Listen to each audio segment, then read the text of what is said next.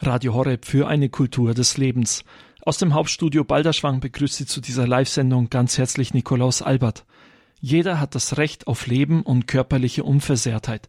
So schreibt es jedenfalls das deutsche Grundgesetz.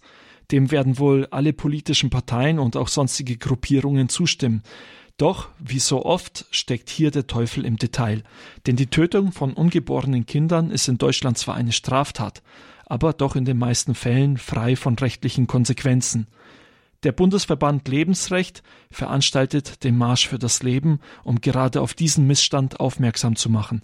4000 Menschen haben im vergangenen Jahr in Berlin an diesem Marsch fürs Leben teilgenommen und der Marsch für das Leben setzt sich für ein Menschsein ein und das von Anfang bis zum Lebensende. Und weil das Thema so wichtig ist, findet dieser Marsch für das Leben in diesem Jahr nicht nur in der Bundeshauptstadt Berlin, sondern zeitgleich auch in Köln statt. An beiden Orten, Köln und Berlin, ist die Redaktion von Radio Horeb vertreten und wir schalten jetzt direkt zum Beginn dieser Sendung live nach Berlin und begrüßen hier bei Radio Horeb unsere Redakteurin Astrid Mooskopf. Grüß dich, Astrid. Hallo Nikolaus, grüß Gott, liebe Hörer aus Berlin. Ich bin hier live auf dem Platz vor dem Brandenburger Tor, auf dem Platz des 18. März. Und ja, ich bin live beim Marsch des Lebens für Sie mit dabei und ich freue mich, Ihnen heute hier ein bisschen berichten zu dürfen. Die Geräuschkulisse ist im Moment ein bisschen ruhiger, Astrid. Wir haben vorhin schon miteinander telefoniert, da haben wir uns kaum verstanden. Was findet gerade in statt in Berlin? Äh, aktuell kommt gerade sozusagen der, dieser Marsch zu seinem Ende. Und zwar um 16 Uhr ist hier jetzt ein Reisesegen geplant, den Erzbischof Koch und Pastor Weißbach hier den Marschierenden spenden werden. Aktuell steht jetzt gerade Frau Cornelia Kamin, ähm, Frau Alexandra Lindner, die, die Bundesvorsitzende von Aktion, Aktion ähm, Lebensrecht für alle, auf der Bühne und, ähm, und findet auch ein paar abschließende Worte zum Marsch für das Leben und verabschiedet sozusagen nochmal und bedankt sich bei allen, die hier mitgelaufen sind. Und es sind wirklich viele, die mitgelaufen sind. Ganz bunte Truppe, die hier mit dabei war. Und es sind warme Abschiedsworte, die sie hier nochmal findet, um ihrer Dankbarkeit Ausdruck zu verleihen dafür, dass man hier mitgelaufen ist. Astrid, der Marsch für das Leben ist im Grunde genommen eine Demonstration. Berlin, eine Stadt, in der es etwas fast Alltägliches ist, dass eine Demonstra Demonstration stattfindet. Was unterscheidet jetzt den Marsch für das Leben von anderen Demos? Also einmal ist natürlich eine Demo, also Demonstration heißt, wir protestieren gegen, aber hier ist es der, der Marsch für das Leben, der Name sagt schon, ist ein, eine, ein Lauf für etwas. Es ist eine friedliche Bewegung, die, die ein, ein Pro ausspricht, ein Ja zu etwas sagt und nicht gegen etwas protestiert in erster Linie. Das war auch der Slogan hier auf dem, auf dem Marsch, dass es immer hieß, wir sind pro-life. Und ah, hier gibt's jetzt Jubel nochmal zum Abschluss. Genau, das ist einmal der Unterschied. Es ist einfach eine, und das merkt man auch in der ganzen Atmosphäre, mit der die, die Leute hier durch die Stadt gelaufen sind. Es ist friedlich, es ist unaggressiv, es ist freudig, man ist miteinander unterwegs, man reagiert nicht mit Hass oder Ablehnung auf die Gegendemonstration am Rand, sondern man geht schweigend vorbei und ist also der, im besten Sinne einfach friedlich hier in Berlin unterwegs. Und ähm, ja, das ist so das, was ich bisher so beobachten konnte, was es auf jeden Fall unterscheidet von anderen Demonstrationen, die ja mit Gebrüll und mit Lärm durch die Straßen ziehen. Das ist beim Marsch für das Leben anders. Hier gehen wir friedlich, nicht im Schweigen, aber in ruhiger Atmosphäre durch, das, durch die Stadt. Jetzt äh, ist das eine Demonstration, die stattfindet. In der Regel gibt es da Gegendemonstrationen. Wenn eine Demonstration stattfindet, ist es beim Marsch für das Leben auch so.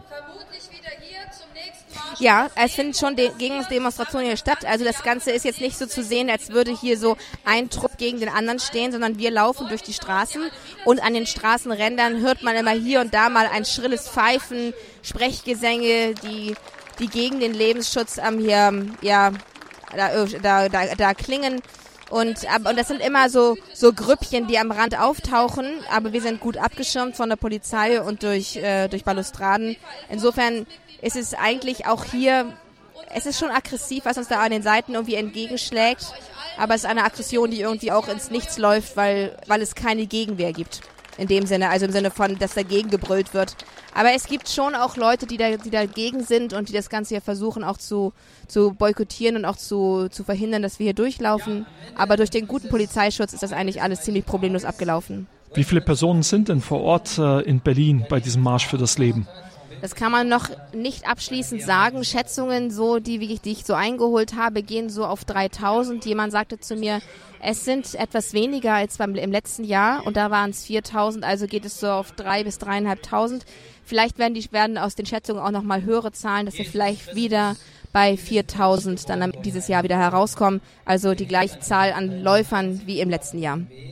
Radio Horeb mit einer Sondersendung zum Marsch für das Leben, der in diesem Jahr nicht nur in Berlin stattfindet, wo drei bis dreieinhalbtausend Leute teilnehmen. Wir haben gehört, eine Zahl, die etwas niedriger liegt.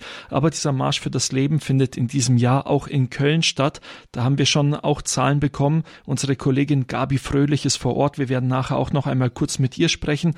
Sie hat uns mitgeteilt, die Polizei hat Zahlen herausgegeben, zweieinhalb bis dreitausend Euro in Köln, die beim Marsch für das Leben teilnehmen. Das ist natürlich dafür, dass er zum ersten Mal stattfindet, eine sehr große Zahl und eine Gesamtzahl vom beim Marsch für das Leben, wo zwei bis dreitausend Leute mehr teilnehmen an diesem Event. Ja, Astrid, ähm, was sind das für Leute, die teilnehmen beim Marsch für das Leben? Also klar, es ist ein christliches Anliegen. Sind es nur Christen? Was sind kommen, was für Personen kommen zum Marsch für das Leben? Also ich persönlich bin jetzt hier, wenn ich so unterwegs war, eigentlich nur mit Christen ins Gespräch gekommen. Aber es ist auch deutlich geworden in dem Vorprogramm, das hier am, am, am Brandenburger Tor stattgefunden hat, dass es eigentlich nicht ein per se christliches Thema ist im Sinne von, dass nur Christen sich dafür eigentlich interessieren müssen, weil das nur durch die christliche Lehre gestützt wäre, sondern es wird ganz viel Wert darauf gelegt, dass es eigentlich ein Menschenrechtsthema ist, das eben überkonfessionell, aber auch politisch, ein politisches Thema ist, eigentlich ein Thema des Humanismus ist dass nämlich das Recht auf das Menschsein, das Recht auf Leben als grundlegende Recht eines jeden Menschen ist, auf dem jede menschliche Gesellschaft aufbauen muss. Und es damit eigentlich nicht ein Thema von Religion oder Glaubensüberzeugung oder Offenbarung ist, sondern mit der Vernunft einsehbar ist und einfach ganz praktisch Grundlage einer jeden gesellschaftlichen Vereinigung ist, wie wir eben auch gerade hier ja überall auf der Welt einfach haben. Und wo das angegriffen wird, widerspricht es einfach auch dem Geist der, der Vernunft und ist damit eben nicht ein religiöses Thema also allein, aber doch muss man sagen, dass sich eben doch eben die Christen ganz besonders durch dieses Thema angesprochen fühlen und sich da auch stark machen, auch wenn hier mitunter auch sicherlich Menschen unterwegs sind, die aus politischen und humanistischen und Überzeugungsgründen pro-life sind, sind es sind doch aber viel, viel mehr Christen, die einfach da sich ihre Stimme, ihr Gesicht und heute ihre Beine für dieses Thema hergegeben haben und es geliehen haben dafür. Du hast äh, gesagt, dass äh, jetzt äh, sehr viele Christen dran teilnehmen, aber nicht nur Christen. Du hast auch schon von einem Vorprogramm gesprochen, das zu diesem Marsch für das Leben stattfand, also ein Programm, wo verschiedene Leute auftreten. Wer sind diese Leute, die da auftreten? Wer hält Reden vor dem Marsch fürs Leben? Wem ist das ein großes Anliegen? Also das, äh, der diesjährige Marsch für das Leben steht unter dem, unter dem Motto einzigartig Leben wagen und es geht dabei nicht nur um Abtreibung, nicht nur um den Schutz des Lebens am Anfang, sondern es, ähm, es ist den Leuten hier auch wichtig, dass die ganze, die, das Ganze auch zu, zu erstrecken, dass das Zelt sozusagen weiter aufzuschlagen und auch das Leben am Ende zu schützen. Der Fokus beim Vorprogramm war in diesem Jahr darauf, dass wir uns andere Länder angucken, wo die Lebensschutzbestimmungen bereits gelockert wurden in den vergangenen Jahren und Jahrzehnten, um die Folgen anzusehen. Was passiert mit einer Gesellschaft, in der der Lebensschutz nicht mehr gelebt, also nicht mehr gesetzlich geschützt ist, wo einmal Abtreibung normal ist, legalisiert ist und auch vereinfacht wird oder wo eben auch Euthanasie also auch der, der selbst, der selbst entschlossene Tod, die Selbsttötung halt einfach auch zu einem Menschenrecht erklärt wird und vom Staat geschützt wird. Was geschieht mit solchen Gesellschaften? Was passiert? Was, wie sind die Entwicklungen dann vor Ort? Und davon haben uns verschiedene Leute im Vorprogramm berichtet. Wir hatten zum Beispiel den Alex, ähm, äh, jetzt habe ich den Namen gerade vergessen, äh, Schadenberg. Alex Schadenberg, er ist der Executive Director von einer, einer Euthanasie, also einer Anti-Euthanasie-Gemeinschaft in Kanada. In Kanada wurden nämlich vor einigen Jahrzehnten der, die, die Euthanasie, die Selbsttötung legalisiert. Und er hat uns berichtet von wirklich erschreckenden Entwicklungen, die in diesem Land da dann auch sich gezeitigt haben, nämlich, dass wirklich die, ähm, die Tötung in den, aus, aus den verschiedensten Gründen nicht mehr einfach nur wegen unsagbarer Schmerzen, sondern es sind auch einfach Gründe wie psychische Belastung, Einsamkeit, Vereinsamung. Wenn Menschen einfach nicht mehr leben wollen, haben sie das die Möglichkeit, sich selbst töten zu lassen. Und er spricht von bahnbrechenden Zahlen, die wirklich, wo wirklich eine, eine, eine irre Entwicklung ist, dass einfach viele, viele Menschen den, Weg der Euthanasie wählen, weil sie ihr Leben als nicht mehr lebenswert empfinden und weil die, weil der, weil der Staat, weil das, weil die Gesetzgebung den Weg dafür geöffnet hat, ist es auch ein, es hat, hat, entscheiden sich auch immer mehr Menschen für diesen Weg und die Zahlen nehmen da immer mehr zu. So, das ist ein Beispiel gewesen. Also das war der Alex Schadenberg, der hier auch dann Gastredner war bei dem Vorprogramm. Wir hatten auch einen Gast aus den Niederlanden, der, ähm, der über, über das Thema Abtreibung gesprochen hat und, ähm, und der uns auch über die erschreckenden Entwicklungen aus den, in, in Holland berichtet hat, was da geschieht mit den Abtreibungen, dass es auch einfach immer mehr zunimmt, immer mehr selbstverständlich wird und dass der, dass der Trend einfach immer mehr zu immer mehr Abtreibungen geht und, äh, dass, und dass damit eigentlich die Mutter und Kind einfach viel, viel mehr allein gelassen werden, als wenn eine, eine, eine Pro-Life-Beratung stattfinden würde. Genau. Also der Fokus dieses Jahr lag darauf, dass wir uns die Beispiele von anderen Ländern angucken, was geschieht in Ländern, wo der Lebensschutz nicht mehr, nicht mehr existent ist gesetz, gesetzlich und das als eine Warnung zu nehmen für unser eigenes Land, wo ja auch schon der Lebensschutz in der Aufweichung begriffen ist gesetzlich und dass wir uns einfach das als, als mahnendes Beispiel dafür nehmen, was geschieht, wenn der Staat dann nicht mehr für das Leben eintritt. Das sagt Astrid Moskopf, Redakteurin hier bei Radio Horeb, im Moment live zugeschaltet aus Berlin. Da findet der Marsch für das Leben statt. Astrid, dir erst einmal ein Dankeschön. Wir hören nachher noch einmal mehr von dir. Dankeschön. Ja, ich freue mich nachher mit, mit einigen Gästen noch ins Gespräch kommen zu können. Schön, dass wir hier verbunden sein können und danke auch dir, Nikolaus für die Fragen. Und von Berlin geht es jetzt direkt nach Köln, denn der Marsch für das Leben findet in diesem Jahr nicht nur in Berlin, in der Bundeshauptstadt statt, sondern ein zweiter Ort hat sich bereit erklärt, auch diesen Marsch für das Leben zu organisieren, gleichzeitig mit Berlin und zwar in Köln. Uns ist jetzt aus Köln zugeschaltet unsere Kollegin Gabi Fröhlich. Gabi, grüß dich. Grüß dich, Nikolaus. Herzlich willkommen alle liebe, liebe Hörerinnen und Hörer hier in Köln. In Köln hört man die Trillerpfeifen. Was ist im Moment los? Ja, in Köln ist die Situation ein bisschen anders als in Berlin. Wir sind ja zum ersten Mal hier mit dem Marsch für das Leben in Köln. Und man merkt, dass hier ähm, auch ein bisschen die der wahrscheinlich der Stadtverwaltung, der Polizeibefehlshabern und so weiter die Erfahrung fehlt. Genau, wir sind hier zwei bis 3.000 Menschen, sagte mir die Polizei, ungefähr beim Marsch für das Leben unterwegs. Aber es gibt ein paar, eben die Gegendemonstranten schaffen es immer wieder, den Marsch zu blockieren. Wir sind noch gar nicht weit gekommen. Wir laufen jetzt so ein bisschen gerade hin und her. Wie ist und die Stimmung? hört im Hintergrund, ja, die Stimmung bei den Lebensschützern, das ist also, das sind ganz, ganz, ganz viele junge Leute. Ich habe schon mal überschätzt, ungefähr Altersdurchschnitt wird so Mitte 20 sein ungefähr, also ganz viele junge Leute. Und man hört hier, ich weiß nicht, ob die Hörer das hören können, die Lieder, die im Hintergrund gespielt werden. Es wird getanzt. Also man hat sich die lange, lange Wartezeit durch Tanzen und so weiter vertrieben.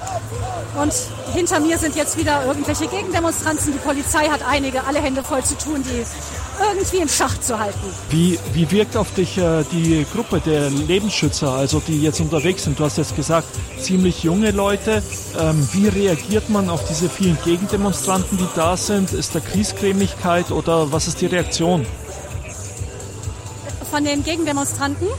Nein, von den Demonstranten genau. selbst.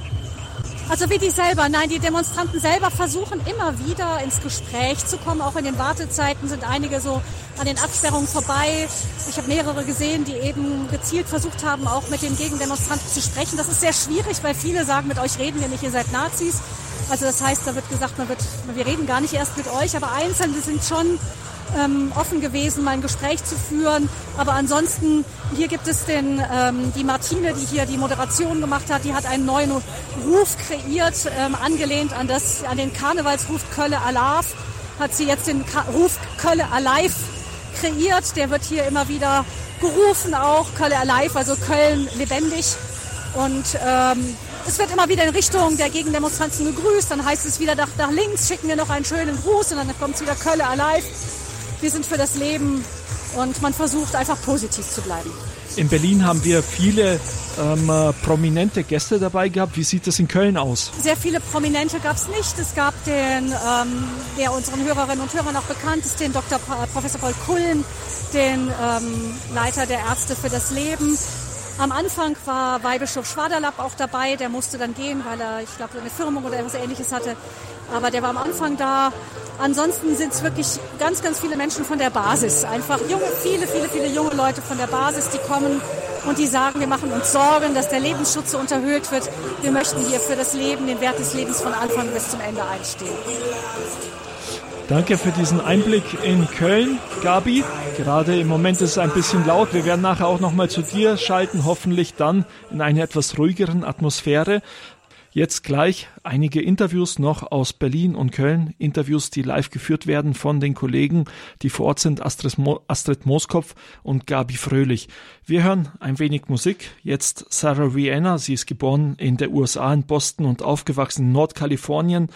Musikerin, lebt seit 2003 in Rumänien und da hat sie einen gemeinnützigen Verein gegründet, der benachteiligte Kinder unterstützt.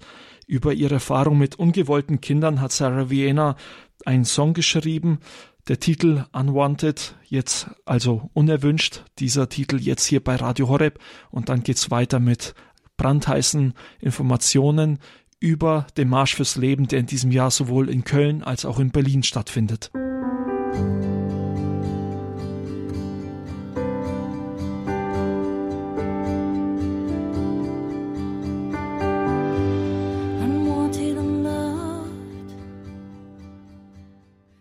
Radio Horeb für eine Kultur des Lebens. Am Mikrofon für Sie Nikolaus Albert. Im Moment findet der Marsch für das Leben statt und das an zwei Orten gleichzeitig in Berlin und in Köln. Verschiedene Prominente nehmen an diesem Marsch für das Leben teil, unter anderem auch Weihbischof Graf. Er ist Weihbischof in der Diözese Regensburg. Er ist nach Berlin gereist und gerade eben vor Ort mit meiner Kollegin Astrid Moskopf. Astrid, ich übergebe das Mikrofon an dich und wir freuen uns, ein paar Worte vom Weihbischof Graf zu hören. Ja, ich stehe jetzt hier gerade mit Weihbischof Graf. Ich habe ihn in der Menge vor dem Brandenburger Tor sozusagen aufgegabelt. Zufällig haben wir uns getroffen. Er ist hier aus Regensburg jetzt angereist, auch mhm. zum Marsch für das Leben. Herr Weihbischof Graf, warum sind Sie zum Marsch für das Leben angereist? Weil das eine gute Sache ist, der Marsch für das Leben. Also ich denke für mich, also ich bin jetzt hier als katholischer Geistlicher, als Weihbischof, bin aber auch hier als Staatsbürger, weil der Schutz des Lebens ist natürlich uns Christen, muss es ein großes Anliegen sein. Leben von Anfang an mit der Verschmelzung von Ei- und Samenzelle bin ich dieser Ansicht, was unsere Kirche auch lehrt, dass dann das Leben da ist und sich weiterentwickelt und von Anfang an schützenswert ist. Dass das nicht am Anfang irgendwie eine himbeerartige Masse ist, sondern dass ein Mensch sich zu entwickeln beginnt. Und deshalb Leben schützenswert von Anfang an, Leben im Mutterleib schützenswert, das muss uns ein großes Anliegen sein. Und ich denke mir auch immer, ich bin auch als deutscher Staatsbürger hier. Es geht ja auch um die Zukunft eines Staates, wie mit dem ungeborenen Leben umgegangen wird, ob das leben darf und zur Welt kommen darf. Und ich bin auch sehr, wenn ich das sagen darf, also ich muss mich fast ein bisschen schämen, denn ich bin heuer das erste Mal beim Marsch für das Leben. Ich habe immer nicht aufgepasst und hatte dann immer wieder einen Firmentermin und jetzt werde ich immer streng sein, der dritte Samstag und es ist ja auch schon der Termin wieder genannt worden, im September gleich zu reservieren und da keine Firmung zu übernehmen. Ich bin befreundet mit dem Weihbischof Wörner von Augsburg, obwohl der weit jünger ist wie ich, aber wir haben uns angefreundet, seit ich auch Weihbischof bin, er ist ja schon weit länger Weihbischof wie ich. Und der hat mal schon vor Jahren gesagt, also er hat versprochen, einen anderen Bischof dazu zu gewinnen, der mitkommt. Und ich habe gesagt, okay, das bin ich. Und dann hat es voriges Jahr leider wieder geklappt. Aber ich habe mich heuer gefreut. Ich habe Regensburger Bischof Rudolf Voderholzer begleitet, meinen Bischof begleitet. Ne, der und so, aber und das war eine, eine gute Sache. Also ich habe mich auch über das Zeugnis dieser Leute, die hier sind und auch, dass das so eine ökumenische Sache ist. Also ich, neben mir, ich habe erst gemeint, ich war katholischer Christ und habe immer gesagt, ja, das wäre doch eigentlich Diözese Dresden-Meißen, habe ich erst gemerkt, der ist evangelisch. Ah, Sie sind das erste Mal hier und jetzt haben Sie auch schon ein bisschen von Ihren Eindrücken und von Ihrer Freude mhm. erzählt. Ähm, was haben Sie denn für einen Eindruck von den Sie hier umgeben haben? Also Sie sind hier mitgelaufen in der Masse mit den Leuten. Sie haben unterschiedlichste Menschen gesehen. Haben Sie auch, sind Sie auch ins Gespräch gekommen? Ja. Was haben Sie erlebt? Ja. Also grundsätzlich glaube ich, sind es Menschen, denen der Schutz des Lebens wichtig ist und ich meine schon, dass es auch dann ein, ein, Zeugnis für den christlichen Glauben war. Also die meisten, glaube ich, sind auch aus christlicher Überzeugung mitgegangen und zwar in einer gewissen Bandbreite. Also ich finde, dass so etwas ökumenisch dann auch gemacht wird, etwas sehr, sehr Sinnvolles. Natürlich, also dieser evangelische Christ, wenn ich das petzen darf, der hat zu mir gesagt, er ist sehr enttäuscht von seiner evangelischen Kirche, von der EKD, dass es halt nur noch wenige sind, eher manchmal so evangelikale Christen, die dann beim Marsch für das Leben mitmachen. Aber ich habe den Eindruck gehabt, das war so eigentlich friedlich und die haben sich auch durch diese Schreier, die jetzt auch hier mit dem Hintergrund sind, nicht stören lassen. Also im Grunde sind ja das arme, verirrte Menschen. Und wir sollen sie ins Gebet einschließen. Das ist schließlich etwas, was ich einmal in Radio Horeb gehört habe. Ich weiß nicht mehr von wem, das allererste Mal vor vielen, vielen Jahren, als ich noch im Priesterseminar war. Menschen, wo ich jetzt einen Eindruck habe, die begegnen mir aggressiv, sie innerlich zu segnen und für sie zu beten. Vielleicht bewirkt Gottes Geist in deren Herzen dann etwas, wenn da eine Offenheit ist, weil natürlich Gott immer ja respektiert, ob unser Herz wir aufmachen oder nicht. Ja. Waren Sie auch schon bei dem Vorprogramm mit dabei? Wir sind, also wir, wir sind pünktlich heute angekommen, Bischof Voderholz und ich mit dem Zug. Wir haben es ja in Regensburg immer nicht so ganz leicht. Vom ICE-Netz sind wir ziemlich abgeschnitten. Wir sind um sieben weggefahren, weil bei uns in Regensburg äh, kommen nur noch die ECEs die, durch, die von Wien kommen, ein paar Mal am Tag. Sonst müssen wir immer erst mit dem Regionalzug, mit dem Regionalexpress nach Nürnberg fahren und in Nürnberg halt dann warten, bis mit dem ICE reinkommt. Aber das war das dann sehr schnell gegangen. Wir sind pünktlich angekommen, Mittag haben einen kleinen Imbiss nehmen können und sind dann also schon rechtzeitig um 13 Uhr hier gewesen. Mir ist natürlich, bin nicht mehr der Allerjüngste, äh, obwohl ich groß und, und, stark wirke, aber das lange Stehen ist für mich gar nicht mehr so einfach. Aber ich habe gedacht, so ein kleines Opfer kann ich wohl bringen. Ja. Beim Vorprogramm waren ja so ein paar Ansprachen von, von Gästen. Ja. Mhm. Hat, haben Sie da etwas Besonderes für sich mitgenommen? Irgendwie ein, ein Satz, ein Wort oder vielleicht auch ein Eindruck, den Sie da von den ja. Referenten ein, sich bei Ihnen hängen geblieben ist? Ist jetzt ein bisschen schwere Frage. Also was, was mich imponiert einfach, was mich beeindruckt, was mir imponiert, das ist einfach dieses Zeugnis fürs Leben, das da gegeben wird. Weil was die Leute investieren, also ich meine, ich empfinde jetzt für mich als Weihbischof gut, ich hätte jetzt sonst halt einen freien Tag gehabt, weil ich keine Firmung hatte, aber ich empfinde es für mich halt als eine dienstliche Sache. Und da sind aber Leute, die auch finanziell Opfer bringen, hierher zu kommen. Und auch diese Vorsitzende, die Frau Linda, glaube ich, heißt sie. Also ich habe das so als überzeugendes, äh, überzeugend auch gefunden. Ihr Zeugnis fürs Leben, ihr Eintreten fürs ungeborene Leben. Und was ich schon auch ganz gut fand, weil es, glaube ich, prophetisch ist, wenn man sich übers Leben im Mutterleib hermacht, dann wird man sich auch übers Leben am Ende des Lebens hermachen. Und dann wird auch der Lebensschutz des alten, des kranken Menschen in Frage gestellt werden. Das ist in einem inneren Zusammenhang. Und wir haben ja diese Debatte auch jetzt um den Suizid und, und Suizidbeihilfe, wo wir eigentlich auch eine strenge Position haben wollen. Ja, und zu sagen, Leben bis zum Ende nicht durch die Hand eines Menschen, sondern an der liebenden Hand eines Menschen soll ein, Mensch sein Leben beenden dürfen. Also das habe ich auch vielleicht auch so ein, etwas, was mir wichtig geworden ist, dass man diese Verbindung herausgestellt. Sie wurden geworben durch Weihbischof Florian Wörner, der versprochen hat, einen Bischof zum Marsch für das Leben zu bringen. Herr Weihbischof Graf, werden Sie jetzt auch einen Bischof zum Marsch für das Leben bringen? Sehr schöne Frage. Ja, also ich glaube, ich werde einen Münchner Weihbischof ansprechen, mit dem ich mich auch ganz gut verstehe, den jüngsten Münchner Weihbischof, wenn ich da mal sich Zeit nehme nehmen könnte. Der hat allerdings noch einen engeren Terminkalender wie ich, obwohl er jung ist, weil er eine Region zu betreuen hat. Regensburger Weihbischof von anderen werde ich auch ansprechen, aber ich glaube nicht, dass uns der mitkommt, weil es ihm gesundheitlich oft nicht so gut geht, aber ich werde es versuchen. Ich verspreche es zu versuchen, dass ich nächstes Jahr noch einen mitbringe. Das ist ein wundervoller Plan. Sie werden auf jeden Fall mit dabei sein, Herr Weihbischof ähm, Graf. Sie werden, wir werden uns also vermutlich hier wieder treffen nächstes Jahr. Und darf ich Sie für unsere Hörer und für alle, die sich für den Lebensschutz engagieren, jetzt zum Abschluss noch um Ihren bischöflichen gerne, Segen bitten? Gerne, über Radio dürfen wir das immer tun. Ja. Verehrte Hörerinnen und Hörer von Radio Horeb, das sage ich immer ganz gerne, wenn ich dran bin zum Angelus oder zum, zur Komplet.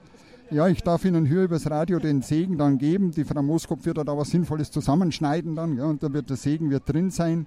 Ich möchte Sie von Berlin aus hier jetzt segnen. Es segne, behüte Sie alle der allmächtige Gott, der Herr des Lebens, der Schöpfer des Lebens, der allmächtige Gott, der Vater, der Sohn und der Heilige Geist. Amen. Gelobt sei Jesus Christus. In Ewigkeit. Amen. Viel Glück und Segen Ihnen allen. Vielen, vielen Dank, Herr Weihbischof Graf. Da, danke, dass Sie sich die Zeit genommen haben, hier in Berlin ein bisschen einen Eindruck zu vermitteln über das, was hier passiert, über auch Zeugnis zu geben für das Leben und für das Leben einzustehen als Kirchenmann, als Bischof. Und damit erst einmal zurück zu dir, Nikolaus, hier aus Berlin. Wir sind hier beim Marsch für das Leben mit dabei und wir freuen uns auch mit weiteren Gästen hier weiter ins Gespräch kommen zu dürfen. Aber für jetzt erstmal zurück ins Studio nach Balderschwang. Ja, ein herzliches Dankeschön an dich, Astrid, für dieses Live-Interview. Natürlich deswegen ungeschnitten, ähm, auch der Segen komplett ungeschnitten. Äh, es ist ein Live-Interview, eine Live-Sendung zum Marsch für das Leben hier gerade im Ostbalderschwang ähm, Nikolaus Albert für Sie am Mikrofon. Wir schalten jetzt von Berlin, wo Astrid Moskow berichtet hatte, direkt weiter nach Köln. Da ist die Kollegin Gabi Fröhlich im Gespräch mit einer der Organisatoren. Grüß dich, Gabi. Ja, hallo. Hier sind wir wieder aus Köln und ich habe jetzt die Priska neben mir stehen, die zu den Organisatorinnen gehört des ersten Marsches für das Leben in Köln.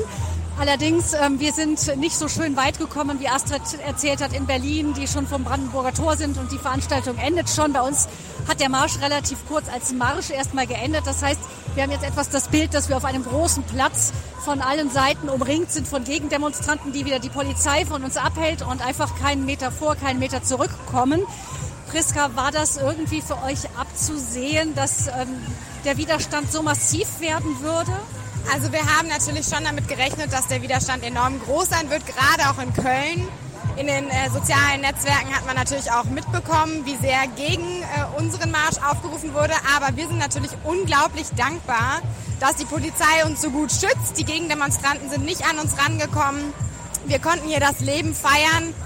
Unsere Leute, unsere Teilnehmer haben eine enorm gute Stimmung. Hier wird äh, getanzt auf der Straße. Und wir sind dankbar, dass die Menschen so viel Geduld haben. Und wir haben Zeit und uns schreckt das nicht ab. Wir bleiben hier und unsere gute Laune bleibt auch erhalten. Ja, es ist ja nicht nur in den sozialen Netzwerken allgemein aufgerufen worden. Sogar die Oberbürgermeisterin Frau Reker hat selber persönlich zum Teilnahme an der Gegendemonstration aufgerufen. Ich, ich muss sagen, mich wundert es nicht, dass dann natürlich die Polizei auch nicht härter durchgreift. Ähm, genau. Wie, gehen, wie geht ihr als Organisatoren mit dieser Situation um? Also man äh, lernt natürlich da draus und ich glaube, wir müssen auch im nächsten Jahr, wenn der Marsch das nächste Mal äh, wieder hier in Köln stattfindet, ähm, ja, nochmal vielleicht eine bessere Route irgendwie wählen oder die Möglichkeit haben, dass wir besser ausweichen. Aber das ist natürlich auch enorm schwierig, wenn man von allen Seiten umzingelt wird. Also da kann natürlich ähm, vielleicht im nächsten Jahr hoffentlich die Polizei härter durchgreifen, aber das liegt natürlich auch nicht in unserer Macht als Organisatoren. Da müssen wir auf die Polizei vertrauen. Wir können uns nur wünschen, dass die Meinungsfreiheit mehr toleriert wird. Wir demonstrieren hier friedlich für das Leben, wir setzen uns für das Leben ein und dass die Meinungsfreiheit auch in Zukunft ähm, mehr toleriert wird. Gucken wir mal auf das Positive hier. Du hast schon gesagt, die Leute machen eine, eine super Stimmung, hier ist Musik und so weiter. Ähm, ist es das, was jetzt vielleicht vom Kölner Marsch auch irgendwie so ein bisschen in Erinnerung bleiben wird? Also ähm, ich muss sagen, ich bin ganz begeistert, wie lebensfroh hier alle sind. Also wirklich alle haben eine gute Laune, alle tanzen, die Musik ist laut, es entstehen ganz äh, neue Freundschaften auch, weil die Menschen Zeit haben, sich zu unterhalten. Ich sehe ganz viele Menschen im Hintergrund, die sich unterhalten, die froh sind, die tanzen, die Freude am Leben haben und das wird sicherlich bleiben und dafür sind wir enorm dankbar kommen wir zu deiner persönlichen Motivation. Das ist, ihr seid ja wirklich noch jung, das Organisatorenteam und habt euch in so eine Aufgabe reingeschmissen, hier so einen Marsch nach Köln zu holen. Warum war euch das so wichtig? Ja, uns ist es so wichtig, ähm, man muss sich überall fürs Leben einsetzen, egal in welcher Stadt. Und den Marsch in Berlin gibt es jetzt schon so viele Jahre. Und natürlich war es uns äh, wichtig, auch den Marsch in eine andere Stadt zu bringen. Köln ist eine riesengroße Stadt, eine Metropole. Und ähm, wir wollten den Marsch hier ins Rheinland holen, weil uns das Anliegen so wichtig ist, fürs Leben zu sein, den Menschen zu zeigen, dass jeder die Chance hat zu leben. Jeder muss die Chance haben zu leben. Man muss auch den Menschen helfen, die eben vor einer schwierigen Entscheidung stehen, das Kind auszutragen oder nicht. Und gerade denen wollen wir auch helfen und zeigen, es gibt viele Möglichkeiten, es gibt viele Organisationen, die einem helfen dass man da auch die Frauen bestärkt, die vielleicht gerade auch vor einer schwierigen Entscheidung stehen und eben keinen familiären oder freundschaftlichen Hintergrund haben, die ihnen da zur Seite stehen. Ich hatte die Gelegenheit, mit auch Gegendemonstranten jetzt mal ein bisschen länger zu reden, weil wir so lange gewartet haben. Die, die, immer wieder wird gesagt, ja, ähm, wir möchten nicht, dass Frauen bestraft werden und sie finden das ganz furchtbar, dass die Frauen nicht die Entscheidung selber treffen dürfen sollen, ob sie jetzt ein Kind austragen oder nicht. Sie empfinden das als eine Art Vergewaltigung wenn man einer Frau sagt, du musst dein Kind bekommen. Was antwortet ihr in solchen Fällen? Also erstmal verurteilen wir niemanden. Wir sind einfach für das Leben. Wir sind für auch die Frauen da. Wir wollen den Frauen Auswege geben, eben für das Leben. Ich meine, kein Kind der Welt kann etwas dafür, wenn auch die Mütter oder die Väter in schwierigen Situationen sind. Und wir wollen eben zeigen, dass wir für das Leben sind und dass wir den Menschen helfen. Vielen Dank, Priska. Und ja, damit gebe ich zurück wieder ins Studio Balderschwang zu Nikolaus Albert. Danke dir, Gabi, für diesen Einblick in Köln. Da geht der Marsch im Moment immer noch nicht vorwärts, aber die Stimmung ist gut, wie man es hört. Eine Person, die sich ganz besonders darüber freut, dass dieser Marsch für das Leben zum ersten Mal in diesem Jahr auch in Köln stattfindet. Das ist einer der Weihbischöfe von, von, Köln und zwar Weihbischof Dominikus Schwaderlapp. Mit ihm hat Gabi Fröhlich vor diesem Marsch fürs Leben gesprochen und er hat verraten, wie es ihm damit geht, dass dieser Marsch für das Leben zum ersten Mal in Köln stattfindet. Ich freue mich, dass diese Initiative, nämlich eine Demonstration für das Leben zu machen, auch hier in Köln ihren Platz findet. Jedenfalls heute angefangen hat, sind so viele Leute gekommen. Und wenn ich in die Gesichter schaue, das sind frohe Gesichter, das sind fröhliche Gesichter. Und es geht wirklich um ein positives Zeugnis. Wir stehen, wir kämpfen nicht gegen irgendetwas, sondern für etwas und zwar eigentlich für jemanden.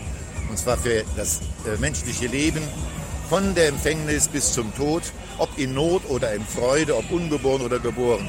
Und wir stehen an der Seite des Kindes und wir stehen an der Seite der Mutter. Und das ist, finde ich, eine wichtige Botschaft, die wir immer wieder in die Welt schicken sollten. Es ist ja so, dass ähm, es auch innerhalb der Kirche Stimmen gegeben hat, die gesagt haben, sie finden es nicht gut. BDKJ hat gesagt, man sollte das boykottieren hier. Ähm, was haben Sie den Eindruck, dass das hier so eine Randgruppenveranstaltung ist von Christen am Rande? Oder dass es eine Randgruppenveranstaltung ist, so von speziellen kirchlichen Gruppierungen, dass das gar nicht so in der Mitte der Kirche angekommen ist, das Thema? Ach, das würde ich so nicht sagen. Also man darf es nicht zu so sehr politisieren. Ich finde, man muss auf den Grund, auf all, äh, all äh, dieses ähm, dieser Veranstaltung eingehen. Und der Grund ist wirklich, dass das Leben ein Geschenk ist und dass jeder einzelne Mensch unverwechselbar vom, von der Empfängnis an die Würde eines Gotteskindes hat. Und das ist auch die Grundlage unserer Gesellschaft. Die Würde des Menschen ist unantastbar. Und wenn wir daran rütteln, rütteln wir an allem. Deshalb ist das Bekenntnis heute zum Leben, zur Liebe zum Leben, auch ein Bekenntnis zu unserer Gesellschaft, zu all dem, was uns wichtig ist und was uns trägt. Ob es in der, am Rande ist, ob es in der Mitte ist, Hauptsache, es gibt dieses Bekenntnis und lassen wir uns davon anstecken. Und jemand hatte eben bei der, auf dem Podium gesagt, vielleicht ist wichtiger als das, was wir tun, was wir sind. Und ich glaube, wenn wir sensibilisiert werden für, das, für die Würde, für das Geschenk des Lebens und ein offenes Herz haben für alle Menschen in Not, dann ist das, dient das zum Frieden in der Welt, dient das zur Vermenschlichung der Gesellschaft und wir sind Zeuginnen und Zeugen Jesu Christi. Ähm, in, es gibt Länder, in denen ähm, die Bischofskonferenzen von Anfang an praktisch geschlossen mit den Lebensdemonstrationen, Pro-Life-Demonstrationen mitgegangen sind. Das ist in Deutschland ja nicht so. Sehen Sie dennoch da jetzt auch eine Entwicklung dahin, dass auch die Kirche immer mehr Notiz nimmt? Auch ähm, Bischof Betzing hat ja zum Beispiel auch ein Grußwort geschrieben. Sehen Sie da eine Entwicklung dahin, dass, die, dass dieses Lebensrechtsthema auch bei uns in Deutschland auch in der Kirche überall mehr wahrgenommen wird? Ich bin dagegen, eine Opposition zwischen dem Marsch für das Leben und den Bischöfen aufzubauen. Und äh, eine Nichtteilnahme bedeutet nicht, dass man gegen dieses Anliegen ist. Und deshalb sollte man da vorsichtig sein. Ich kenne nun unsere Bischöfe. Wir sind auch manches Mal, ringen wir um Dinge und sind nicht einer Meinung. Aber den Schutz des ungeborenen Lebens, dass es ein Kind ist von Anfang an, das verbindet uns wirklich alle. Und da sollten wir auch weiterhin äh, äh, und gegeneinander äh, uns zugestehen. Ja? Und da bitte ich auch darum, das nicht so äh, zu verstehen, als wäre eine Nichtteilnahme ein Nichtbekenntnis zum Leben. Was wünschen Sie sich hier für den Marsch vor allem und auch für die Stadt Köln? Köln, wir sehen ja, es gibt auch große Demonstrationen hier. Ähm, war nicht so ganz einfach, mit dem Marsch hier zu landen. Ähm, was hoffen Sie, was der Marsch für ein Signal hier setzt? Ich hoffe, dass der äh, Marsch den, denjenigen eine Stimme verleiht, die keine Stimme mehr in der Gesellschaft haben und dass eben diese Stimme der Ungeborenen damit zu Hören gebracht wird, dass Menschen zum Nachdenken angeregt werden, überhaupt nochmal dieses Thema Leben und Lebensschutz, Thema Abtreibung und die äh, Mütter in Not dass das einfach mal ins Bewusstsein gehoben wird und nicht einfach abgeschoben, abgedrängt wird. Abtreibung ist keine Lösung. Die heilige Mutter Teresa sagte, Abtreibung ist ein doppelter Gewaltakt gegen das Kind und gegen die Mutter. Und das ist niemals eine Hilfe. Und Wege zu zeigen, auch in der Not damit, Ja zu sagen zum Kind, das ist etwas, was unsere Kernbotschaft ist. Ich hoffe, dass die Herzen da ein wenig von angerührt werden.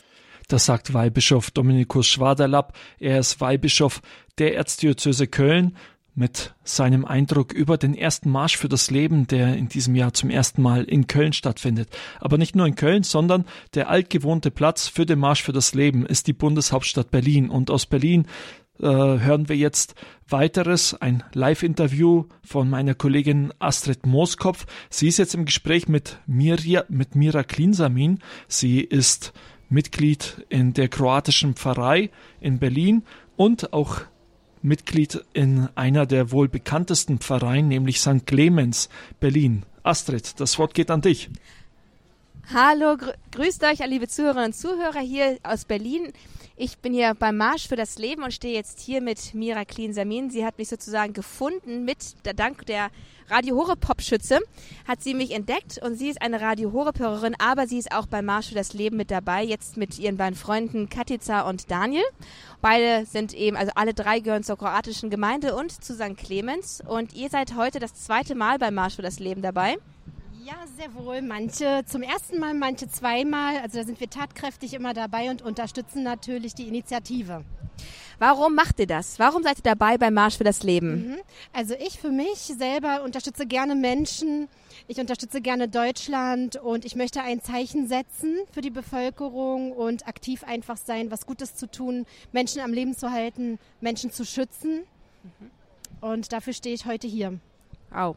Wie war es? Ähm, genau, Daniel. Daniel ist, gehört auch zu der kroatischen Gemeinde und zu St. Clemens. Er ist einer von diesem Trio, das mich hier gefunden hat. Daniel, genau. warum bist du mit dabei beim Marsch für das Leben? Ja, also ich bin äh, heute zum ersten Mal hier und ähm, ich wollte mir das alles mal angucken und ich finde es äh, besonders wichtig, gerade in so einer verlorenen Stadt wie Berlin ein Statement zu setzen, ja, fürs Leben und auch, ja, so zu zeigen, ähm, dass man glücklich sein kann als junger Mensch auch in so einer großen Stadt mit einer Gemeinschaft, ähm, die von Gott geführt wird.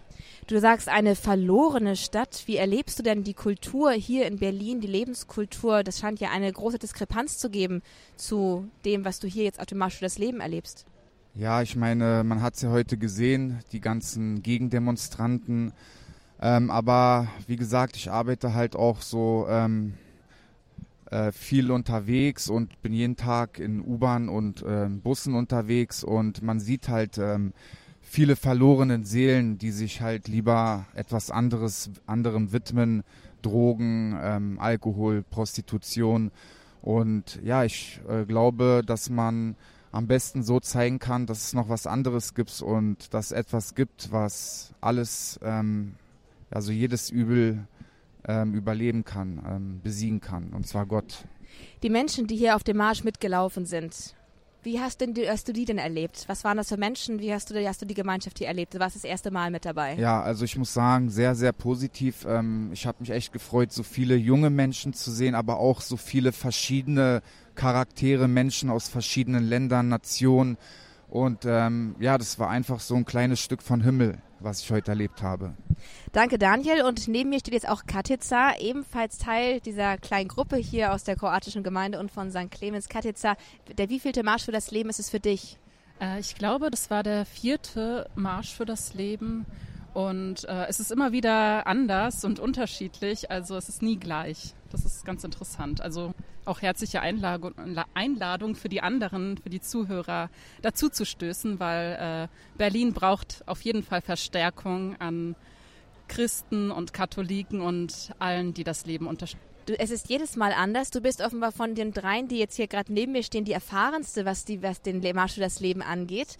Was ist denn dieses Jahr besonders? Gibt es etwas, was heraussticht im Gegensatz oder im Neben im Vergleich mit den anderen, die du jetzt in den Jahren zuvor erlebt hast? Natürlich, dass zeitgleich ein Marsch für das äh, hier in Berlin auch kroatische katholische Mission halt das erste Mal mit dabei ist. Zumindest ein Teil davon. Äh, ich hoffe, nächstes Jahr sind dann noch mehr dabei. Und äh, das war schön, dann nochmal halt dieses muttersprachlich, dieses heimatlich nochmal mitzuwirken. Das hat dann nochmal eine ganz andere Power. Ja. Katica, warum hast du dich damals überhaupt entschieden, zum Marsch für das Leben hinzugehen? Das erste Mal ist ja immer so ein Schritt, eine Entscheidung. Ich mache da mit, ich zeige mein Gesicht dafür her, ich wende meine Zeit dafür auf. Es ist immer auch freie Zeit, die dafür drauf geht. Warum hast du dich entschieden, deine Stimme für das Leben laut werden zu lassen? Also ich hatte zuvor nicht davon gehört. Ähm, hätte ich vorher davon gehört, dann wäre ich wahrscheinlich dabei gewesen. Also sofort gekonklich war. Wie bist du denn darauf gestoßen, als ich halt vom, vom, Bahnhof kam und mit dem Taxi dann zu meiner, meiner Unterkunft fuhr? Da habe ich versucht, mit dem Taxifahrer über den Marsch für das Leben zu sprechen. Und der wusste gar nicht, was das ist, dass es überhaupt stattfindet. Offenbar wird darüber nicht so viel geredet. Wie bist du auf den Marsch für das Leben gestoßen? Tatsächlich über andere Menschen, äh, die mir davon erzählt haben und noch mal mit, das findet statt und äh, so erzähle ich dann auch selber so Mund zu Mund über das Radio.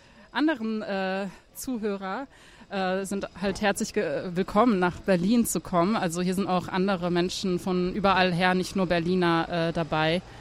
Also wir brauchen auf jeden Fall Unterstützung, das ist toll. Und der nächste Marsch für das Leben steht ja auch schon fest im nächsten Jahr. Im September das ist der dritte Samstag. Auch dann werden sich hier wieder Tausende versammeln, um den Marsch für das Leben mitzugehen. Mira, was nimmst du mit von diesem Marsch für das Leben für dich? Was ist so das, was für dich jetzt hängen geblieben ist, was du mit in den Alltag mit hineinnimmst und vielleicht sogar, was du auch ins Gebet mit besonders mit hineinnimmst? Also für mich ein ganz wichtiger Aspekt ähm, ist auf jeden Fall Berlin. Das ist für mich ganz wichtig. Wir sind Kroaten, wir sind hier geboren worden, wir sind hier groß geworden, wir haben auch viel von den Deutschen bekommen. Ich möchte Deutschland auch was zurückgeben. Ich möchte den Katholiken Berlins was zurückgeben. Wir möchten die Katholiken Berlins auch motivieren. Ich nehme mit, dass es so viele tolle Menschen gibt, die in verantwortungsvollen Positionen sitzen und für uns kämpfen. Das motiviert mich ganz doll. Die möchte ich unterstützen mit Gebet, dass sie das durchstehen, dass sie die Power kriegen, dass sie Berlin nicht vergessen. Berlin ist eine ganz wichtige Stadt für Deutschland. Und ich bitte alle Radio Horeb-Hörer, betet bitte für Berlin, für die ganz Verantwortlichen, für alle, die hier kämpfen. Es gibt so kleine Lichter und auch große. Man merkt es gar nicht hier so im Alltag oder im Bundesgebiet die ganz viel für Deutschland tun und Deutschland nicht alleine lassen. Und ich nehme mit, dass jedes Leben zählt und ganz doll wichtig ist und dass wir miteinander reden müssen und nicht einfach Gesetze beschließen, ohne in den Dialog gekommen zu sein, was es für Aspekte hat für eine ganze Gesellschaft und dass man auch nicht nachhaltig nachdenkt, was passiert in den nächsten Jahren, wenn wir die Abtreibung weiterhin noch mehr öffnen und legalisieren, was tut es der Gesellschaft an. Denn ich kann mir vorstellen, wenn wir es zu weit, noch weiter und viel mehr öffnen und welche Dimension auch immer, dass es uns eines Tages hier gar nicht mehr gibt. Und wer soll denn dann zum Marsch des Lebens gehen? Also ich nehme sehr viel Positives mit und ganz viel Power und werde es allen weiter erzählen und motivieren, dass wir gemeinsam nur stark sein können. Auf jeden Fall alle Menschen Deutschlands und weltweit. Und wir sind nicht verloren. Uns gibt es. Und ich fordere alle auf, wie Katica schon gesagt hat, kommt oder online oder persönlich, wo ihr auch immer seid, seid mit uns. Wir Gerne. schaffen das wirklich. Danke. Und verbunden sind wir ja auch über zahlreiche Gebetsinitiativen, Gebetsvigilien, die Mache für das Leben, die das Ganze begleiten, unterstützen. Das ist ja auch deutschlandweit möglich. Es wurde auch schon ein paar Mal erwähnt hier auf der Bühne und im Gespräch untereinander. Ja, das waren Katica, Daniel und Mira hier von der kroatischen Gemeinde in Berlin und von St. Clemens. Sie sind mitgelaufen beim Marsch für das Leben, dem 20. in Berlin, haben viel mitgenommen und wollen auch eine Menge zurückgeben. Das waren Stimmen vom Marsch für das Leben in Berlin und damit zurück nach Balderschwang. Herzlichen Dank an dich, Astrid, für diese Eindrücke beim Marsch für das Leben in Berlin. Das waren einige Stimmen, vor allem jetzt kroatische Stimmen, auch wenn sie deutsch gesprochen, alles Mitglieder der kroatischen Pfarrei in Berlin. Kroatische Mission, ein anderer Begriff für diese kroatische Pfarrei, kroatisch sprechende Pfarrei, die es in Berlin gibt. Kroatien, ähm, wird der Lebensschutz auch groß geschrieben. An einer weiteren Person kann man das sehr gut sehen. Welcome on Earth, Willkommen auf Erden, das ist der Titel eines Songs von Bernarda Brunovic die blinde Sängerin und Songwriterin, die ursprünglich aus Kroatien kommt und heute in der Schweiz lebt, ist vielen bekannt durch ihre Teilnahme bei The Voice of Germany, wo sie im Jahr 2018 bis ins Halbfinale kam.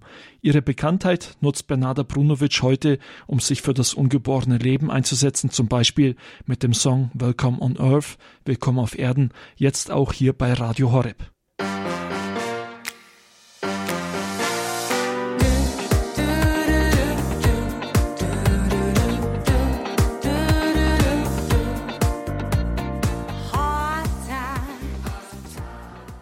Nada Brunovic mit dem Song Welcome on Earth, Willkommen auf Erden. Radio Horeb für eine Kultur des Lebens. Wir berichten im Moment live vom Marsch fürs Leben beziehungsweise von dem Märschen für das Leben könnte man sagen, denn dieser Marsch für das Leben findet an diesem Tag an zwei Orten gleichzeitig statt Berlin und Köln.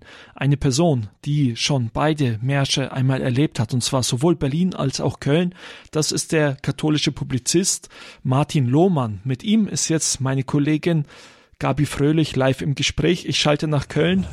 Gabi, das Mikro an dich. Ja, danke schön, Nikolas. Ich stehe hier mit Martin Lohmann der ja selber achtmal den Marsch für das Leben in Berlin angeführt hat, ungezählte Male selbst beim Marsch für das Leben dabei war. Herr Lohmann, ähm, hier im Moment ist wenig Marsch für das Leben, sieht mir aus wie Tanz für das Leben. Ist das für Sie ein Bild, was Sie schon von früher kennen oder ist das ungewöhnlich? Weil wir hier kommt, geht ja nichts vorwärts, nicht rückwärts, man ist von allen Seiten blockiert. Also es ist ein neues Bild, was ich hier erlebe, aber ich muss sagen, die jungen Menschen, die das organisiert haben, und die offensichtlich das Ganze auch prägen, können wunderbar gelassen damit umgehen, dass hier, ich sag mal, die Polizei ein bisschen überfordert zu sein scheint und dass ähm, einige Gruppen der Antifa und der Gegner des Lebensrechts das Ganze immer wieder stoppen. Sie machen daraus ein Straßenfest, sie machen eine große Freudenveranstaltung daraus für das Leben und es ist die pure Lebensfreude, die hier rüberkommt. Ich finde das hochinteressant. Ähm, jemand sagte eben zu mir, naja, mit Schweigemarsch ist das nicht so. Ich sage, naja, das ist halt kölsches Schweigen. Das gibt es in Berlin so nicht. Die Kölner wissen mit jeder Situation umzugehen oder die Rheinländer, die sagen, et kütt wie et kütt und hätten aber Jotjange und ähm, wir lassen uns einfach nicht verdrießen und das merkt man an dieser Stimmung hier. Ich bin davon überzeugt oder kann jetzt schon sagen, es ist ein großer Erfolg dass hier genauso viele Teilnehmer beim ersten Marsch für das Leben in Köln sind, wie offensichtlich auch in Berlin heute. Das heißt jeweils 3000 Teilnehmer. Und es ist wunderbar, dass es diesen Marsch für das Leben, der vielleicht auch gerade ein Fest für das Leben ist, dass es das auch in Köln gibt und dass so viele Menschen da sind. Ich kann den jungen Leuten, die sehr viel jungen Geist hier mit reinbringen, nur gratulieren und sagen, ich bin stolz auf euch, dass ihr das macht und dass ihr so viele Menschen allen Alters hier hingelockt habt, ein Zeugnis für das Leben zu geben.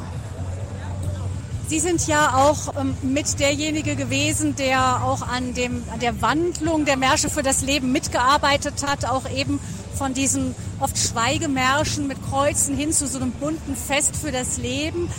Warum war Ihnen das damals wichtig, diese Lebensrechtsbewegung so nochmal anders aufzustellen? Mir ging es darum, aber da war ich nicht der Einzige, das haben andere mitgetragen, als ich gewählt wurde zum Vorsitzenden des Bundesverbandes Lebensrecht, dass wir ein Zeichen für das Leben setzen. Ich habe gesagt und war davon überzeugt, bin es auch heute noch, mit Vorwürfen oder mit, nur mit Trauer kann man die Menschen nicht erreichen.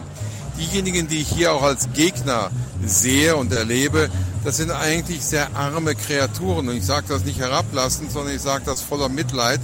Das sind Menschen, die offensichtlich im Leben sehr viel Negatives schon erfahren haben oder auch selber gestaltet haben und die nicht wissen, wie schön es ist, Ja zum Leben zu sagen. Und deshalb haben wir damals gemeinsam den Trauermarsch, der es ja ursprünglich war, in einen Marsch für das Leben umgewandelt, auch mit den fröhlichen Farben, die das Leben symbolisieren mit dem Grün, mit dem Magenta, mit, äh, mit Sprüchen, die einfach Mut machen.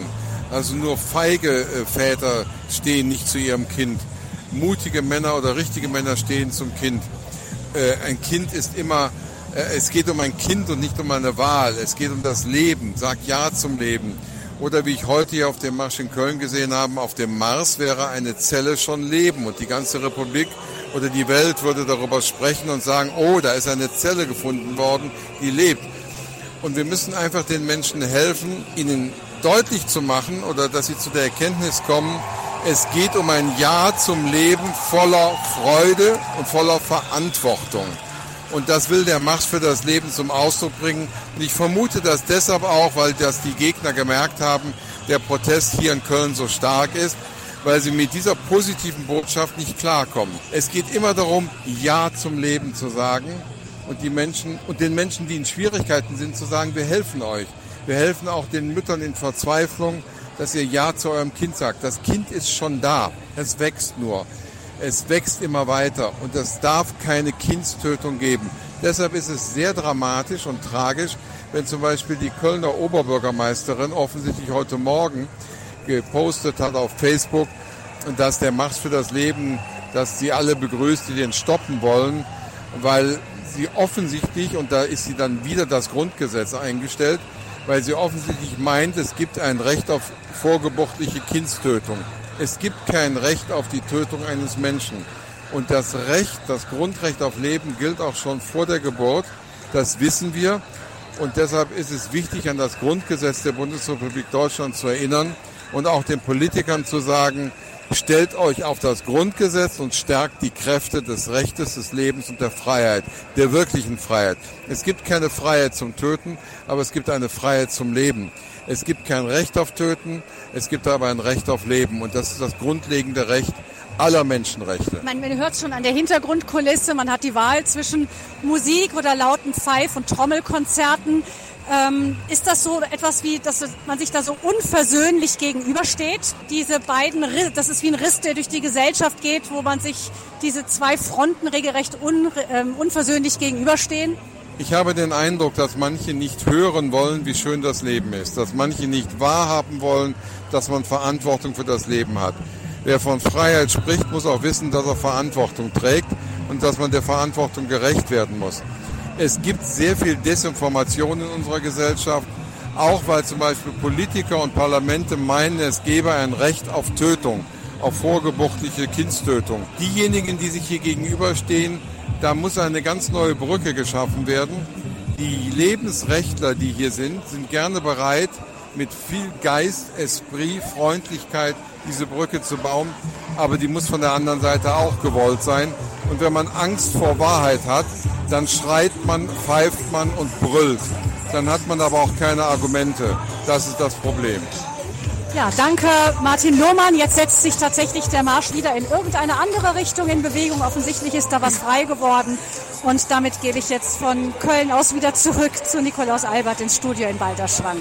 Ein herzliches Dankeschön dir, Gabi. Und von Balderschwang geht es auch direkt weiter nach Berlin, da wo der Marsch für das Leben schon seit vielen Jahren stattfindet. Dieser Marsch für das Leben wird veranstaltet vom Bundesverband Lebensrecht. Und die Vorsitzende dieses Bundesverbandes für Lebensrecht ist, steht jetzt gerade zusammen in Berlin gemeinsam mit meiner Kollegin Astrid Moskopf. Das Mikro an dich, Astrid. Ja, hallo liebe Zuhörer aus Berlin wieder. Wir stehen und sitzen in beiderlei Gestalt sozusagen zusammen. Frau, Frau Linde sitzt gerade neben mir auf dem Tisch. Sie hat sich eine, eine wohlverdiente Ruhepause gegönnt vom Stehen nach der ganzen Organisation des Marsches für das Leben. Frau Linder, wie schauen Sie zurück auf den Marsch für das Leben? Sind Sie zufrieden mit dem, was erreicht wurde? Also es waren ja zwei Großveranstaltungen heute, eine in Berlin, äh, die ich hier geleitet habe, und eine in Köln, die meine Kollegin in Köln geleitet hat. Und beide Veranstaltungen waren sehr gut besucht, mit einer sehr guten Stimmung, mit tollen Beiträgen, mit guter Musik, mit einem sehr beeindruckenden Marsch durch die jeweilige Stadt. Also ich bin ziemlich erschöpft, aber hochzufrieden. Ja, das kann man so sagen.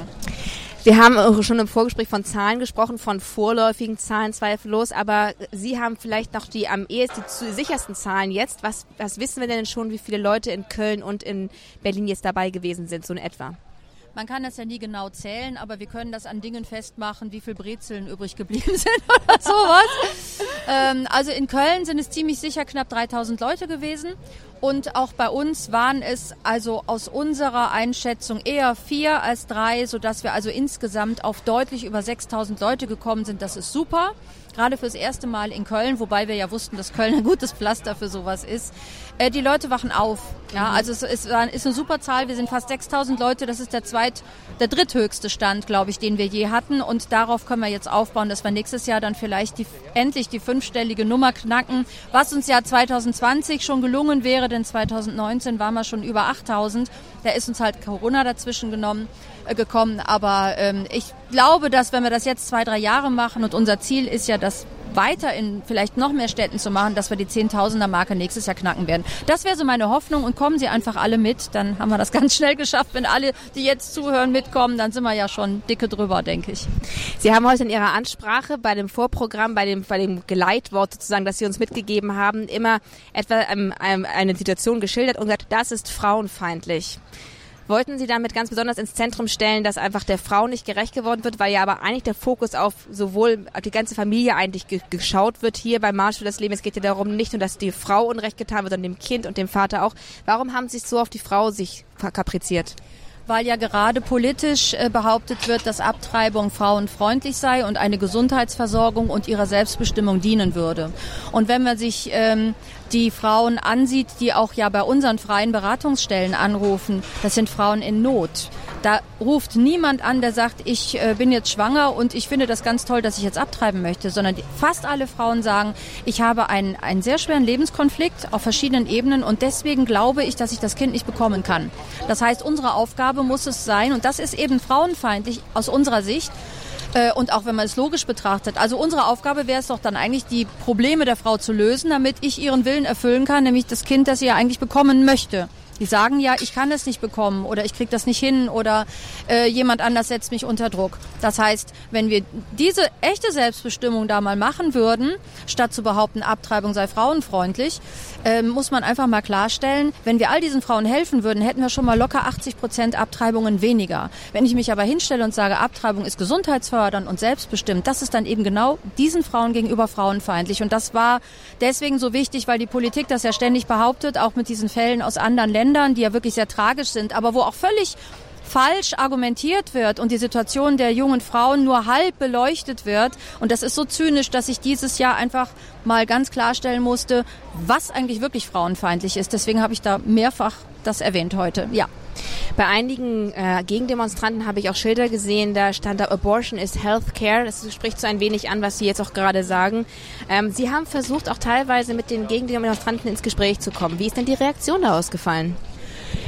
Eigentlich darf ich das ja nicht, weil die Polizei dann sagt, sie sind verrückt. Also einer hat mir mal gesagt, ich trage sie persönlich zurück, wenn sie darüber gehen. Aber es kam eben eine vorhin zu mir, um was zu fragen. Und dann habe ich gefragt, Sie kommen mir irgendwie bekannt vor, wer sind Sie denn? Und sie outete sich dann als eine der führenden Gegenjournalistinnen. Und dann habe ich gesagt, Frau so und so, wie wäre das denn, wenn wir uns mal unterhalten? Denn eigentlich müssten wir uns ja miteinander besprechen und unterhalten, weil wir ja möglicherweise dasselbe Ziel haben, aber eben einen völlig unterschiedlichen Weg, um dahin zu kommen. Und wenn man im Gespräch ist, dann tun sich ja vielleicht mal ganz andere Dinge auf. Das wäre, also ich halte das für deutlich sinnvoller, als dass die uns immer nur anbrüllen, würde ich echt sagen, Leute, kommt her, lasst uns einen Kaffee trinken, von mir aus auch ein Bier und dann lasst uns mal reden. Und ich habe dann gesagt, ich würde gerne mal mit Ihnen reden. Und dann pfiff sie mich an, ja, das glaube ich gern, wirklich in dem Ton. Ähm, und dann habe ich gesagt, aber Sie nicht mit mir. Und dann hat sie gesagt, ja, nein. Und dann habe ich gesagt, das ist ausgesprochen schade. Und dann war sie weg. Ja. Äh, das ist aber jemand, der immer sehr übel, sehr böse, sehr einseitig und vor allem völlig Hanebüchen ohne irgendeinen Beleg oder irgendeine wirkliche Sachlage über uns schreibt. Deswegen wäre es besonders interessant gewesen, mit der mal zu sprechen. Wie haben Sie denn die Atmosphäre unter den Teilnehmenden hier erlebt? Sie sind vorne mit weggegangen beim Marsch für das Leben. Sie haben sozusagen, das, Sie haben sich sozusagen an die, an, die, an die Spitze des Zuges gesetzt. Aber haben Sie auch ein bisschen mitbekommen, wie die Stimmung unter den Marschierenden in der, in der Masse war und welchen Eindruck haben Sie mitgenommen? Also die Stimmung war hier durchweg schon von Anfang an sehr gut. Das merkt man ja von der Bühne aus, wie die Redebeiträge ankommen, wie die Leute reagieren. Die Stimmung ist hier immer gut. Ich habe eigentlich hier noch nie eine schlechte Stimmung erlebt, denn die Leute kommen ja hierhin aus einer lebensbejahenden Einstellung raus und sie wissen, sie treffen hier durchweg nur auf Leute, die die gleiche Einstellung haben. Für viele ist das wirklich wie so ein Familientreffen, wie sie mir dann immer sagen weil sie total dankbar sind, dass hier tausende andere Menschen sind, die das genauso sehen wie sie und nicht, wenn man dann darüber diskutiert, vielleicht äh, dran denken muss, dass man dann wieder irgendwas Dummes da gesagt bekommt. Ähm, deswegen sind die Leute, also das ist ein Grund, warum die Leute so gerne hier sind. Und ich finde das toll, dass so viele Leute, auch so viele junge Leute und auch so viele alte Leute, ja, da kommen ja Leute mit, mit fast 90 Jahren hier hin, das bewundere ich total, wie die den Mut haben und die Kraft haben, hier hinzukommen, teilweise seit 20 Jahren Und das da mitzutragen, da bin ich auch ehrlich gesagt immer sehr dankbar dafür und ich gebe offen zu, das tut auch mir gut. Das ist schön zu hören, dass auch die Organisatoren sozusagen etwas persönlich davon mitnehmen können. Ich bin hier im Gespräch mit der Mitorganisatorin Frau Alexandra Linder, von die ist die Vorsitzende des Bundesverbands Lebensrecht und sie haben hier den Marsch für das Leben in Berlin und auch in Köln maßgeblich organisiert. Hier war sie auch Sprecherin. Ich bin mit ihr im Gespräch.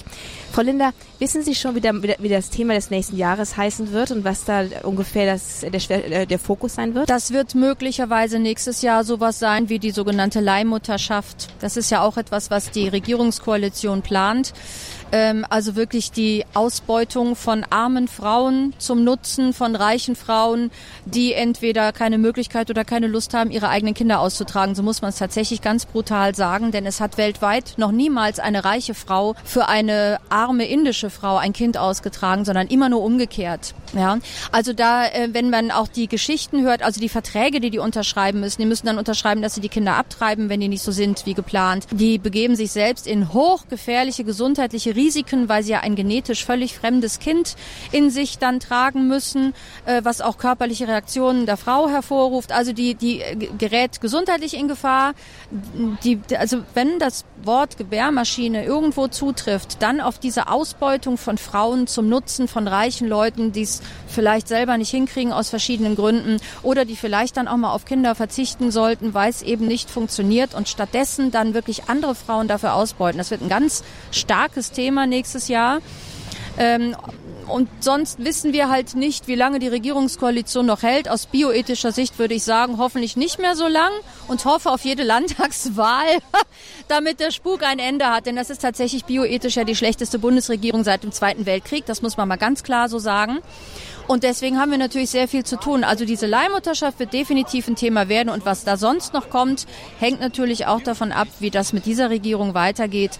Auf jeden Fall haben wir da ein sehr starkes Signal gesendet, gerade auch an den zwei Orten. Das haben wir also schon medial sehr stark gemerkt, ähm, wie wir da Wellen geschlagen haben. Auch diese aggressiven Gegenreaktionen, die zeigen, dass wir total auf dem richtigen Weg sind. Danke, Frau Linder. Danke für die klaren Worte. Danke für die Einschätzung der Situation und auch danke für den Ausblick, den Sie uns für das nächste Jahr gegeben haben. Gibt es noch etwas, was Sie den Hörern von Radio Horeb so an den Radiogeräten, die das aus der Ferne mitverfolgt haben, noch mitgeben würden? Ich danke allen Hörerinnen und Hörern von Radio Horeb ganz, ganz herzlich und auch Radio Horeb selber dafür, dass Sie alle diese Lebensrechtsarbeit und diese Anliegen so stetig und so dauerhaft und so konsequent und so mutig unterstützen, egal was sie machen, egal ob sie Spenden beten, mitgehen, in irgendeinem Verein organisiert sind. Ganz herzlichen Dank. Das ist genau das, was wir brauchen. Und wir alle müssen dafür sorgen, dass es noch viel mehr wird. Äh, denn wir vertreten die Wahrheit. Das wissen Sie und das weiß ich.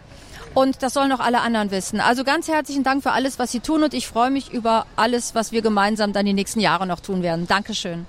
Und damit zurück ins Studio.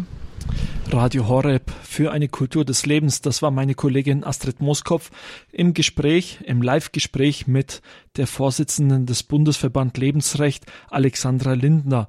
Dieser Bundesverband Lebensrecht veranstaltet den Marsch für das Leben in diesem Jahr zum ersten Mal an zwei Orten gleichzeitig, Köln und Berlin.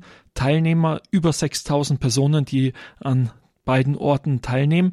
Und meine Kollegin Gabi Fröhlich, sie ist vor Ort in Köln, sie hat uns schon mitgeteilt, der Altersdurchschnitt bei diesem Marsch für das Leben, er ist erstaunlich gering, auf jeden Fall unter 30 Jahre der Altersdurchschnitt und sie ist jetzt im Gespräch mit einigen jungen Teilnehmern, die uns gleich verraten werden, wieso sie bei diesem Marsch für das Leben teilnehmen. Gabi, das Mikro an dich. Ja, danke schön, Nikolaus. Ja, ich stehe hier tatsächlich mit den ausgesprochen Jungen, die auch die Organisation hier hatten. Wir haben eben schon Priska gehört, jetzt steht die Mona neben mir, die auch ganz federführend bei der Organisation mit dabei war. Mona, ähm, wird gleich beim ersten Anlauf 3000 Leute, ungefähr zweieinhalb bis 3000, sagte der Polizist. Was bedeutet das für euch? Habt ihr damit gerechnet?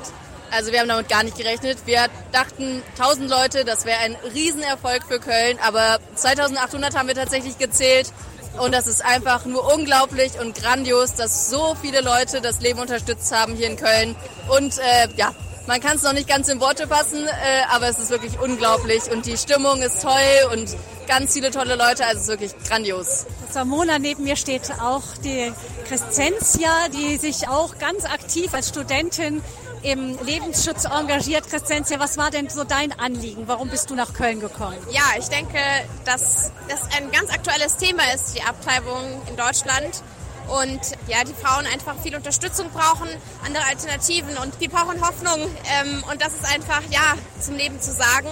Und genau, jedes Kind ist schützenswert, egal mit welcher Krankheit es auf die Welt kommt. Ja, und diese Botschaft möchte ich in die Welt bringen. Du bist ja auch selber, orientierst dich auch beruflich in eine Richtung, die eben auch mit Lebensschutz irgendwie zu tun hat, zumindest mit dem vorgeburtlichen Leben. Wie ist denn da so die Atmosphäre bei dir unter den Kollegen? Gibt es da eine Sensibilität für sowas? Kommst du mit dieser Botschaft auch in deinem Alltag durch? Ähm, da muss ich sagen, dass es sehr unterschiedlich ist. In der Uniklinik, wo, ähm, wo es viele Abtreibungen gibt, gibt es diese Sensibilität leider nicht so sehr.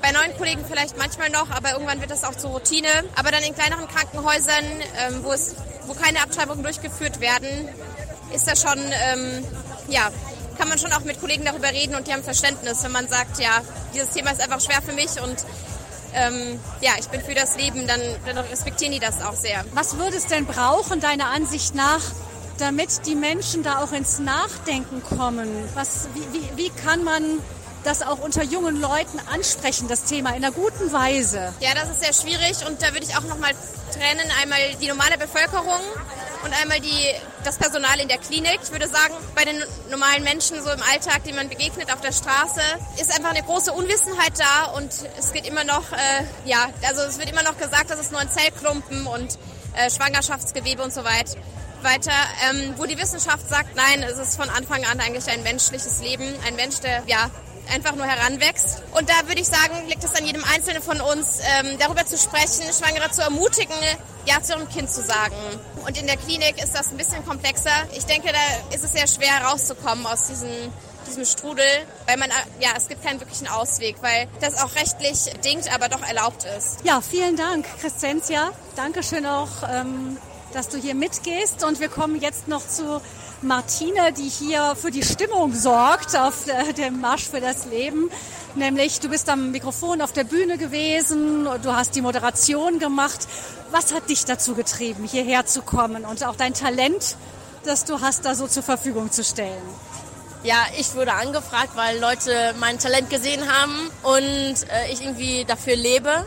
Und da kann ich nicht Nein sagen. Und da muss ich Ja sagen, muss ich mein Talent nutzen, was mir geschenkt wurde und ähm, versuche daraus das Beste zu machen. Und wenn ich damit die Leute begeistern kann, dann noch umso besser. Ja. Ähm, du bist auch auf die Idee gekommen, hier den Kölner Karnevalsspruch äh, Kölle alive in Kölle alive, also lebendig, äh, lebend, ähm, umzuwandeln. Wie kamst du darauf? Ja, es ist eigentlich, es war wirklich einfach irgendwie so ein Quatschgedanke. Ich dachte, was kann man machen, was die Leute begeistert, was ist lustig. Und ich dachte, ja, Kölner feiern gerne Karneval, Kölle alive, Kölle alive. Das, das war, kam, fügte das eine zum anderen. Das passt einfach. Martine, ich weiß nicht, können wir dich hier mal ganz kurz in Aktion erleben? Ich du bist hier mit dem Mikrofon. Ich halte einfach mal mein Mikrofon hin. Kölle, seid ihr da? Kölle, äh, ich glaube, es sind nur noch fünf Leute da oder sind noch mehr Leute da? Was sind wir? Kelle? Kelle? Kelle? Vielen Dank, nur noch Karten. So, und damit gebe ich auch gerne zurück nach Balderschwang. Gabi Fröhlich mit einigen sehr lebendigen Eindrücken vom Marsch für das Leben in Köln. Der, dieser Marsch für das Leben findet heute in Köln und auch in Berlin statt. Neben vielen Jugendlichen, die bei diesem Marsch für das Leben teilnehmen, sind auch viele Prominente vor Ort dabei, unter anderem Weihbischof Florian Wörner. Weihbischof Florian Wörner ist Weihbischof in der Diözese Augsburg, eines der bekannten Gesichter in der Lebensschutzbewegung, denn er hat zu den ersten kirchlichen Würdenträgern gehört, die bei diesem Marsch für das Leben in Berlin teilgenommen haben. Auch in diesem Jahr hat Weihbischof Wörner einen Gottesdienst für das ungeborene Leben in Berlin-Spandau gefeiert. Heute Morgen um 10.30 Uhr nach diesem Gottesdienst kam unsere Redakteurin Astrid Moskow mit ihm ins Gespräch. Weihbischof Wörner war, wie gesagt, schon häufig dabei bei diesem Marsch für das Leben und er hat Astrid Moskow verraten, wieso er immer wieder neu dabei ist bei diesem Marsch für das Leben. Ja, mir ist es wichtig, jedes Jahr neu mit den vielen Tausenden Solidarität zu zeigen, die sich nicht zu schade sind, die Zeit aufwenden, und auch hinstehen, das kostet auch Mut, kostet Überwindung, denn es gibt ja auch Gegendemonstrationen, man wird auch in der Öffentlichkeit äh, da und dort, auch in der innerkirchlichen Öffentlichkeit äh, äh, schlecht angesprochen, äh, die den Mut haben für das menschliche Leben in allen Phasen vom ersten Moment im Mutterleib bis zum letzten Atemzug einzutreten. Dafür möchte ich, damit möchte ich solidarisch sein und so gut es geht, den, was den Zeitplan anbelangt, äh, mache ich mich da jedes Jahr auf den Weg. Die steigenden Abtreibungszahlen haben Sie schon in der Predigt heute erwähnt. Im letzten Quartal sind wieder 4,8 Prozent mehr Kinder abgetrieben worden in Deutschland als im Quartal des Vorjahres, im gleichen Quartal. Herr Weihbischof Wörner, was löst es bei Ihnen aus, solche Entwicklungen? Ja, ich habe es in der Predigt angesprochen. Es ist Schmerz, es ist Trauer, es ist auch ein Stück Ratlosigkeit, Ohnmacht. Ich fühle mich nicht ohnmächtig, weil ich weiß, Gott äh, hilft und Gott ist da, Gott kümmert sich, aber er möchte, dass wir als Werkzeuge äh, ihm zur Hand gehen und für eine neue Kultur des Lebens in unserer Gesellschaft, in unserem Land eintreten. Und äh, dabei möchte ich äh, unterstützen und da möchte ich dabei sein. Wie erleben Sie Stichwort Kultur für das Leben, denn die Kultur unseres Landes aktuell? Ja, ich äh, muss leider äh, feststellen, dass äh, die Gleichgültigkeit zunimmt ja, ganz im Gegenteil, da und dort wird sogar ein Menschenrecht auf Abtreibung geltend gemacht. In meinen Augen ist das eine Umdrehung dessen, was Menschenrechte eigentlich bedeuten. Menschenrechte äh, sind Rechte des Lebens und nicht des Todes. Man kann nicht das Selbstbestimmungsrecht der Frauen äh, geltend machen, wenn dabei ein Menschenleben auf dem Spiel steht. Man kann Menschenrechte nicht gegeneinander ausspielen. Stärker ist das Menschenrecht für das Leben. Und äh, da braucht es eine neue Bewusstseinsbildung, wie ich sagte. Es ist äh, traurig, dass hier das Unrechtsbewusstsein immer mehr schwindet. Heute der Marsch fürs Leben. Also Sie werden dabei sein. Sie werden Ihr Gesicht und Ihre Stimme dafür also in der Öffentlichkeit herzeigen und hergeben. Was erwarten Sie sich denn für die, von diesem Marsch fürs Leben, von diesem Dabeisein, auch für alle anderen, die jetzt hier mit mitlaufen? Was wäre denn überhaupt so ein Ergebnis, was wünschenswert wäre von so einem Mitmachen? Ja, ich würde mir wünschen, dass es öffentlich wahrgenommen wird, dass es viele sind, Gott sei Dank. Aber es müssten noch viel mehr sein, die Farbe bekennen für den Lebensschutz und dass es, ein Bewusstsein, dass es zur Bewusstseinsbildung für das Leben beiträgt, dass wir eben diesen Trend, dass der, der Unrechtscharakter von Abtreibung äh, nicht mehr gesehen wird, dass dieser Trend gestoppt werden kann. Im Gegenteil, dass wieder neues Feingefühl wächst für die Kinder im Mutterleib. Weihbischof Wörner in Augsburg bei Ihnen daheim. Wie sieht es denn da mit möglichen Initiativen aus, um Menschen zu unterstützen, die mit Schwangerschaftskonflikt irgendwie behaftet sind? Was gibt es denn da für Initiativen bei Ihnen? Ja, es gibt den bischöflichen Hilfsfonds Pro Vita äh, in unserer Diözese seit äh, einigen, seit vielen Jahren, äh, aus dem äh, Frauen, äh, schwangere Frauen in Konfliktsituationen, aber auch ganze Familien unterstützt werden, finanziell unterstützt werden.